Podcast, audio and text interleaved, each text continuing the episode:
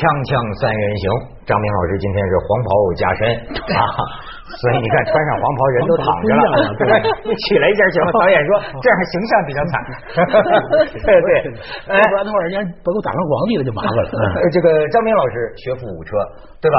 扎老师也是这个学富一车学富一车，扎老师是号称中国的居里夫人。我天哪！哟，这别咒我啊！癌症，明天我就癌症。你你看，我就我现在就沾染了中国现在的忽悠风，是夸人不怕往大了夸，对对不对？所以，但是呢，这要骂我们呢。我大了不一好。但是老这样下去，我们中国还能有什么新发现呢？是吧？我咱不说这个，我就是说有件事儿，有一张照片必须要看，有一个名字一定要记住，因为这是人类历史上趋向未来里程碑式的一个时刻。我们现在看一看，哇，这是什么？两眼睛，这是什么？两个眼睛，新西啊，新西啊，这是第一个人造生命，就是这个呃人造细胞啊，呃，在这个就说是呃发明人号称是电脑就是他的父母，然后就是把一个细胞的这个这个咱咱咱再看下边，你看这么一堆。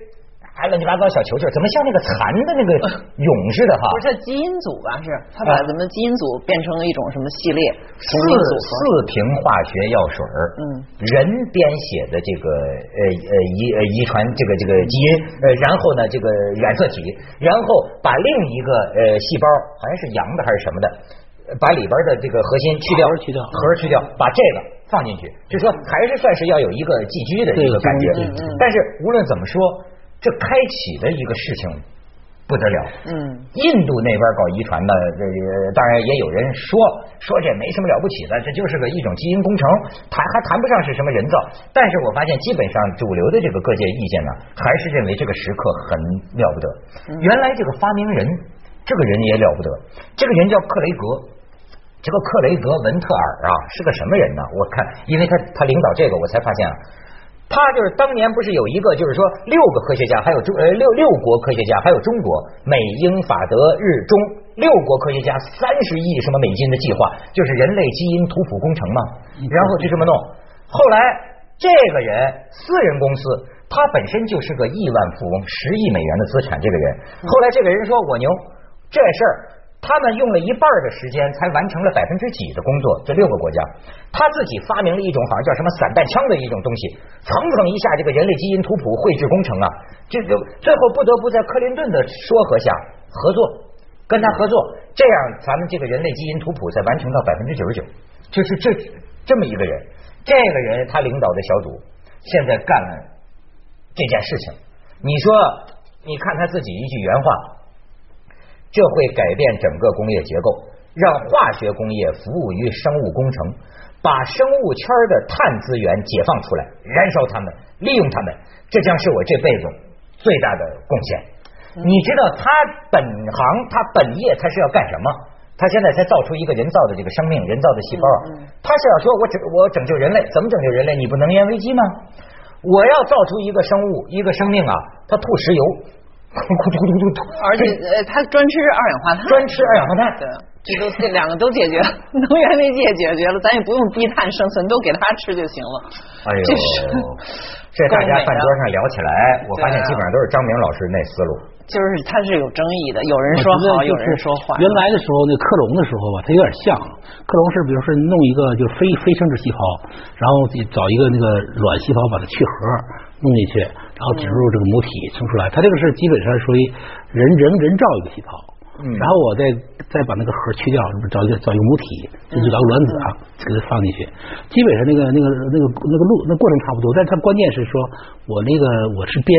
我是整个我是全都是人人工造铸成的，它不是我不用取你，我克隆你我不用取你一个对，我知道说我知道你这窦文涛你的这个遗传密码，你东西我知道就行了，我给你编进去，然后我就可以复制出来，我就可以知道说我要多少窦文涛，你知道吗？多少年之后没事儿，你好好活着，爱怎么造怎么造，对吧？想怎么玩怎么玩，抽烟喝酒无所不不。因为呢，有一个窦文涛在农场里养着呢，对你啊心脏坏了，拿他心脏给你换，对是吧？肾坏了，那这男人多需要啊。但是问题是他人家他能好几个肾，人家万一给你造出十是一百个，全放出来了，你完了。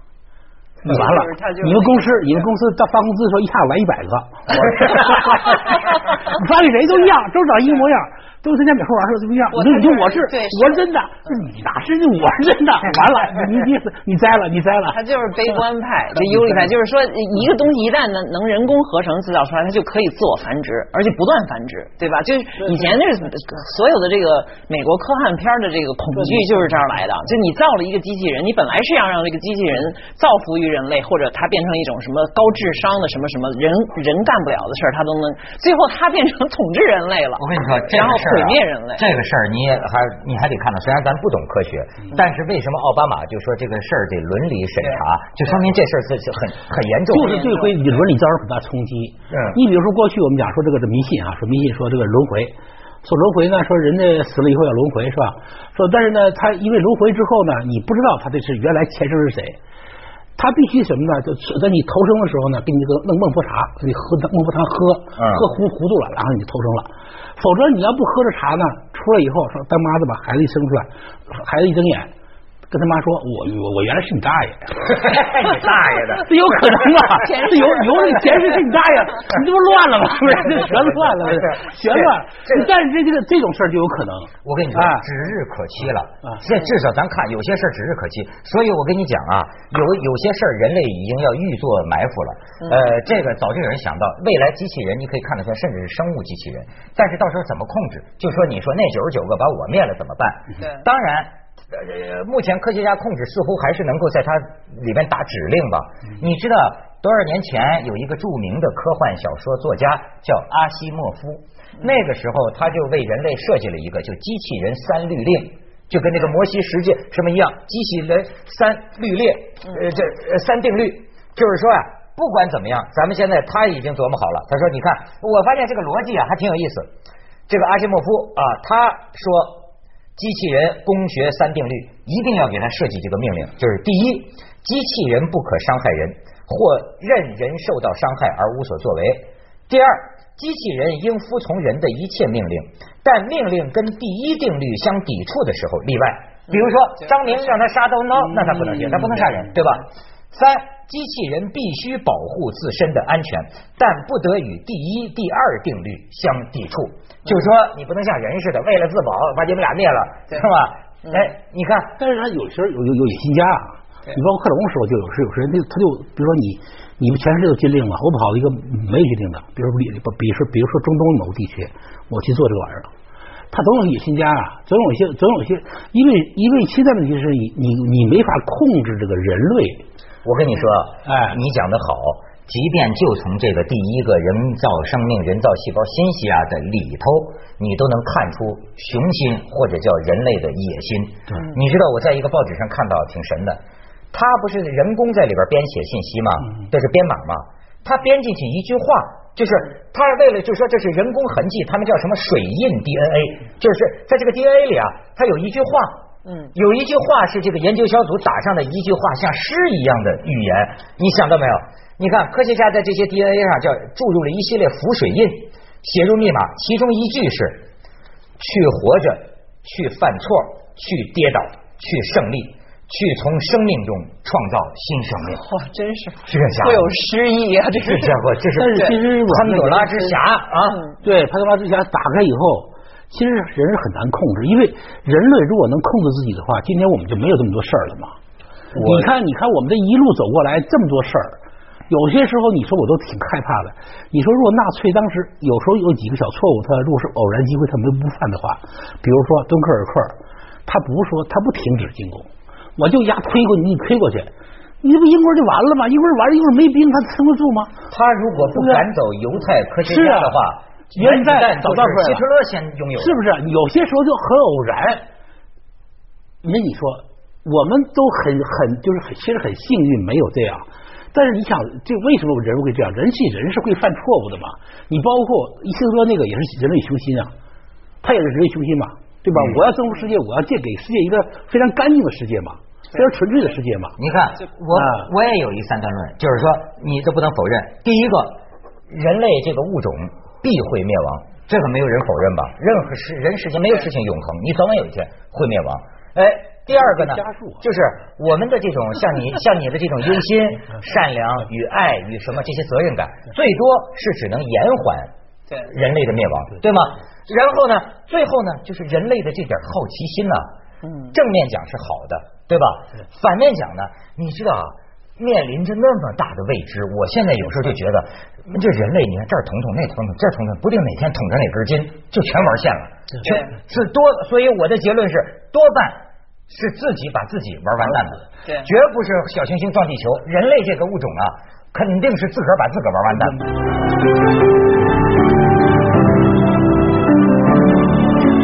这里边有一个宿命论的问题了，就是说他要不自己去捅这个，他就不是人。对，没错。其实没错啊，他要做人，他就必须得捅，而对捅完了以后，这个就是个命了，就是捅完小王朝灭亡了，就有新的王朝出来了。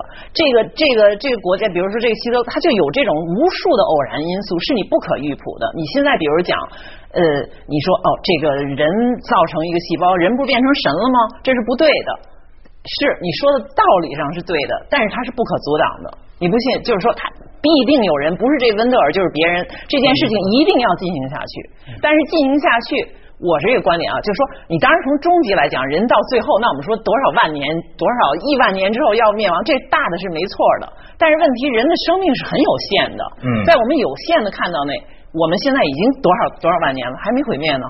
它总有一个偶然的因素，是你不能预卜的，它会超越这个，继续往下走。但是人你所以作为人，你还是要努力去，呃，就是让他自己长一点，就尽可能的长一点，因为你活的世上嘛，你你知道你可能会，也许会会这样，一个偶然因素会把你毁了。但是我们现在的我们现在活的任务就是，你要尽可能防止，比如像我不，们防问题是，对止战争一样。，是你怎么防止呢？你你说长啊确实能长，但是这事儿带来什么也很难说。我最近啊，大家不是科学家，我老听好多消息渠道的人跟我讲，说也是指日可期了，人类能活到一百三十岁，至少是一百二十岁。因为什么呢？就是说很快，甚至有人说就这几年了，三大杀手、三大疾病，什么癌症啊、心脏病啊，或者什么，就面临将要被攻破。一旦攻破之后，甚至是一个基因工程，发现什么呃阻止衰老的这个基因呐、你这个生命，咱活一百多岁很正常。对，我我不太相信这个事儿，我真不太，因为我觉得他这人类都是这样的，就是你不是三以三大个病嘛，然后那个病总在这个就是道高一尺，魔高一丈，病总在你前头走，嗯不可能，你这边这边没了，那边还有呢。你你你想，我想你尿，你这时候想起个事儿来，就是那个建国初的时候，矛盾，嗯茅盾呢当时特迷信这个苏联的这个科学。他说那个，他说那天他他他他家人回忆说，他带了一瓶水，从那个苏联带来的生命水，说这个水喝了以后啊，能活到一百五，嗯特别信。就喝了以后，他他也没喝，他也没活一百五，没有。不是那主要是人祸那是人祸人祸对，搞文革这个整人家对对对对，这个哎这他这没文革，他也活不了一百五。不是不是他这个能不能一百三这另说，但是比如说我们在已见的历史上，人的寿命是在逐渐延长啊。像古代的时候，可能就是大多数人四十多岁就死了，那是因为比如饥荒或者没有什么呃医术上什么什么不能拯救。那现在我们看到的活七十多岁就很正常，对不对？就很只要你没有这些疾病，那所以就可能不能活一百三，那可能也许活一百岁的人就很很多了。嗯，但是啊，它就是它是一个渐变的。对这个是它跟整个这个医疗卫生啊、食品环境啊，这个这个好转有关系。就是以前的人呢，多数是饿死的，是啊是啊很多是饿死，还有一些疾病是他他们根本一些小病，就以前那些小病，我们那个这这就死掉了，因为那个因为一人人人一这个呃就扎堆儿居住嘛。对啊一扎堆儿居住，它不就有那个排泄物嘛，乱七八糟，呃环境不环境恶劣嘛，呃就是因为这啊对不？是，那不是就正说明了我刚才说的这个、这个观点了吗？就是这些都排除了以后，现在三大病症就是死的最多的人是这三大。如果他把这三个解决了的话，那是不是就很多的人对有可能你知道吗？他就活长？它有这个这里边反映出一个什么问题啊？一个就是说呀，这个能量守恒的问题，就是干一件事儿。必然又会引起一件事儿。一件事儿你知道，我想这个这个好像是肖伯纳有那么一句话，说科学，他说科学啊，科学这玩意儿从来就没有在不带来十几个问题的情况下解决任何一个问题。对你想想，对他是你你你说你这儿捅捅那儿捅捅，是你能解决这这玩意儿生出一生病，整天给你吐石油啊，这这，但是他又会弄出什么幺蛾子？对你你弄你你比如说人类这个满天都是这个都是碳了。你说这个气候马上就就你说人类这个探寻外星，最近不还有传闻嘛？说那个霍金嘛，那个霍金，你知道我还听一个流传甚广的一个谣传嘛，说这个霍金实际上早就死了，是现是另一个东西通过他再说在对人类说话。因为他本来就是这种特殊的病，他就要通过一个特殊的机器，呃人们才能知道他说的是什么另一个。时空的一个东西在通过他在跟他说话发出这个声音。所以最近霍金发出了什么声音呢？霍金说啊，找外星人呐、别找，你也不知道你找来什么，你还藏，我们还发射一飞船，带着我们那个那个毛片儿，不就是也不是毛片儿，我不是，我跟你说啊，是真的。我小时候有一本杂志叫《儿童时代》还是什么少年科学杂志，上面说了，说咱们人类发射了一个东西，里边还有个什么盘呢？呃，画着就是像亚当夏娃光着身子拉着手，就是像毛片放毛片儿给外星人看，好家伙一路找一路找，好，真找来。霍金说，如果真有外星高等智慧生命，很有可能他们的行为模式是把你跟哥伦布，就是你以己推人嘛。你哥伦布当年到美洲大陆，你干了什么？一年。哗啦一下子，你把那灭了族啊，几乎是对。吗？掠夺一空，走了，没准还撒下点梅毒什么的给咱们。外星梅毒，对。外星梅毒，没治了还没就没治。对。所以是所以我后来还看这个霍金的这个纪录片呢，我就我就我就发现人家这个他们都是断章取义，这是个英国式的幽默。但是霍金真正说的是什么呢？就是说到底有没有外星生命？嗯他就说宇宙之大，基本可以断定，这不成疑问，一定是肯定有，一因为。好像是有一千亿个星系吧，咱们只是其中一个星系里边的一个小星球。那那你想想这推论，可能他有的。他就但是是不是有高级生物不知道，对对也可能很低级的，什么菜虫你你 是你说的，哎，你跟火箭一个路子，啊？他说菜虫了吗？比比较近期啊，你比较容易发现的可能性，这也是指日可期的啊。可能是一些就是跟咱们相比啊，就微生物比较低等的。你比方说火星上面，嗯，这个发现有盐嘛，凿到底下，这你现在没凿到底下，没准地下有水，很难说。火星没有的话，在木卫二非常著名，木卫二周围覆盖着几十里地那么厚的冰，但是呢，它里边有热。里边是核心有热的，因为它围着一个东西转呢。你看，它还打一个打一个比方，就是说这玩意儿就像那个链球运动员围着转呢，它互相间会产生一种扰动。你这么拉伸拉伸挤压挤压，它里边会产生热量，热量就有水，有水可能有海底的那个大西洋底，呃，不是大西洋底来的海底的那个什么生命，这可能有。这再没有，他就说啊，银河系有多大，大的让人类觉得有点就是就是 晕晕，就是怎么那么大？你说宇宙怎么那么大？而在像银河系比银河系还大的这个星系，在宇宙里至少有一千亿个。我就是觉得他这个一千亿是算都不可能，因为我们从小就知道讲是宇宙是无边的嘛。嗯，你一千亿还是个数啊，现说是有限的，现在说有限。那线外边是什么？就是不知道我线面是什么，但是是有限的，就是呃通常宇宙是有限，但是有限的已经很大了，都已经变了。已经很大了。对，就是说你感觉你人类是很渺小的，就是人类太渺小了。对 那个小破球太小了。完了你，但是我们我们雄心也太大了点儿，我觉得这个。你看得他还是对这个人 人造基因太大点儿有意见，瞎忙活，瞎忙活，瞎忙活，哪天光瞎忙自己玩玩玩完了。锵锵三人行，广告之后见。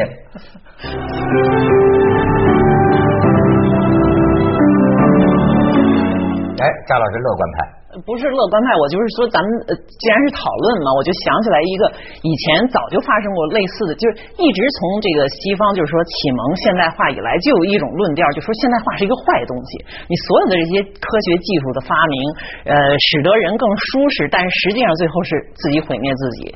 就特别有名的一个就是。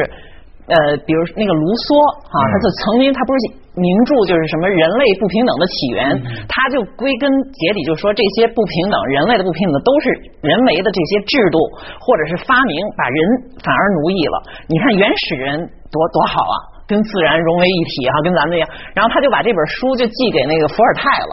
然后伏尔泰看了以后的反应是什么？这就是另外一面的观点了。我就要说，他就说，他说的，我从来没见过一本书说您这大作是使得让人变得更愚蠢，在在使人变得更愚蠢这件事儿用了这么多的聪明技巧，实在是前所未闻。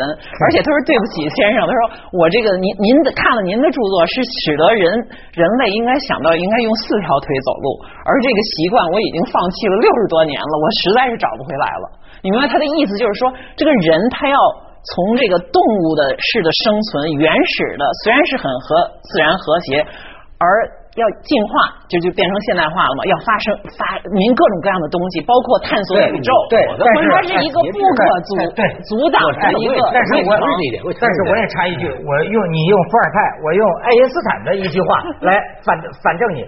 爱因斯坦说：“我不知道第三次世界大战是用什么打的，但是我知道第四次世界大战肯定是用石头打的。”就是原子弹已经都炸没了，又回去了。哎，对，炸没了是就顶级的科学家到最后，他其实会有这种爱因斯坦式的怀疑，就是说，其实你发就到最后，最大的科学家都发现，实际上。我们是不知道，不宇宙不可知的东西要远远大于我们可知的，所以他会有一种宗教感。可是这个我我说的意思就是说，它是人的这个内部的这种张力，它是不可阻挡。我跟你说，张老师，这东西啊，你还甭想救这拯救人类的本性。决定了我们必然自取灭亡。我觉得看透了这个本性之后，我也我就而且我觉得不是你慢不慢，这不是一厢情愿的，而且你你不自己造，也会最后还得灭亡。